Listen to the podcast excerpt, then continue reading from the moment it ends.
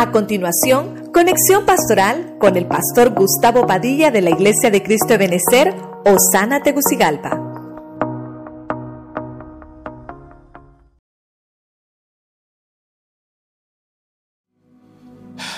Quiero hacer un resumen.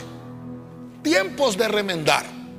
Muy interesante, estamos en el año 22 y este tiempo 22 lo encontramos en el libro de Eclesiastés. Hay tiempo de romper y hay tiempo de remendar.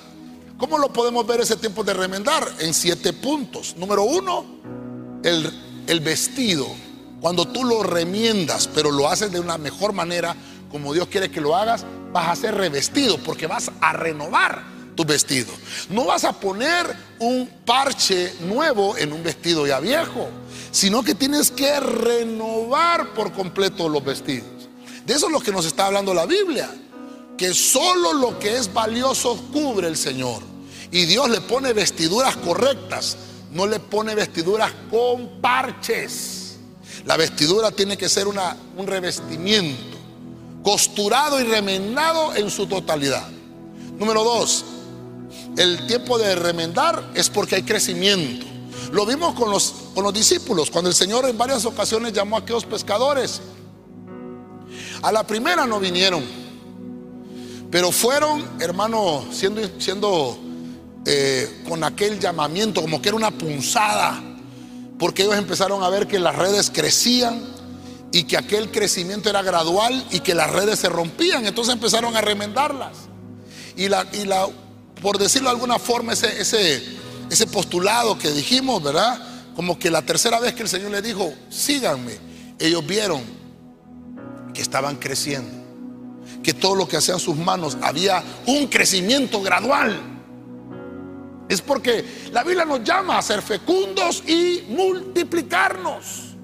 Eso le dijo el Señor a Adán, eso le dijo el Señor a Noé. Tienes que ser fecundo y multiplicarte. Número tres, vimos hermano el punto de la sujeción. El que está sujeto es el que está totalmente adherido.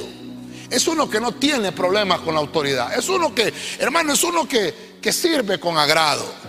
Es uno que tiene respeto a la autoridad.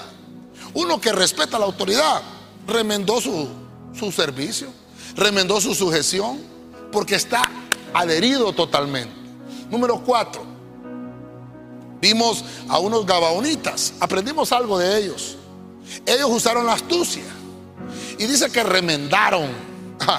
Pero fíjese usted, ellos tenían una habilidad, pero la mal utilizaron. Porque la astucia funciona en el reino de las tinieblas y lo que funciona en el reino de la luz se llama ingenio.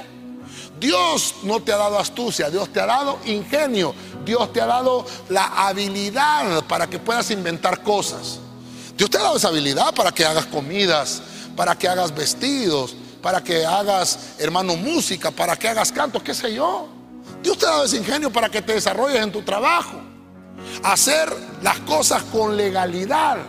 Porque el astuto las hace con ilegalidad. El que es legal lo que hace es ingenio. Remendó la, ilegalidad de la astucia para poder hacer las cosas con legalidad. Y a eso se le llama ingenio. Ok, número 5. Tiempos de remendar. El caminar. ¿Por qué el caminar? Dice la Biblia que estos se amarraban los cordones, los remendaban en sus pies. El caminar, ellos usaban calzado viejo, pero Dios te está llamando a que uses y renueves tu caminar, que tengas un avance continuo, que no te detengas y que no mires hacia atrás. Eso es lo que te está diciendo el Señor. Remienda tu camino, porque si pusiste las manos en el arado y estás viendo para atrás, tu caminar va a ser torcido.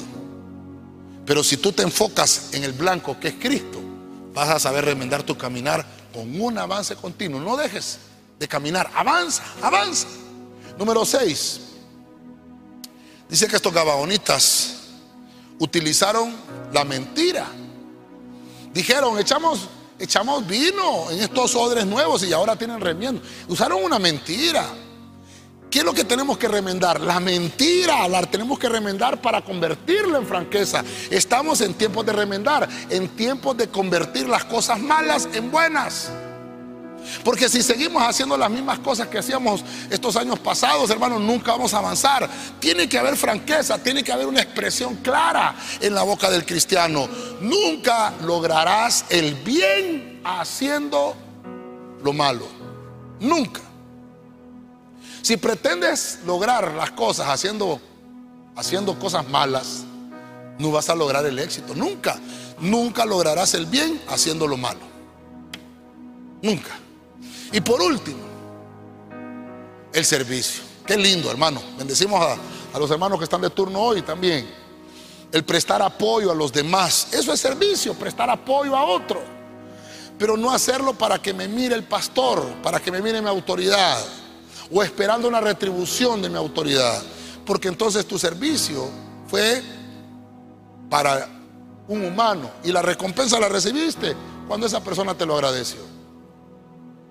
Cuando nosotros prestamos apoyo al hermano, al necesitado, y lo hacemos para el Señor, dice el libro de números que estamos leyendo, números 13:38, que tienes que coserlo con un hilo de color morado, azul y rojo. Amor y autoridad. Si haces tu servicio con amor y autoridad, le vas a prestar apoyo a cualquiera. Y nunca vas a esperar una retribución humana porque sabes que es Dios el que te está dando la retribución. Por lo menos ahorita vimos cómo se manifiestan los tiempos de remendar.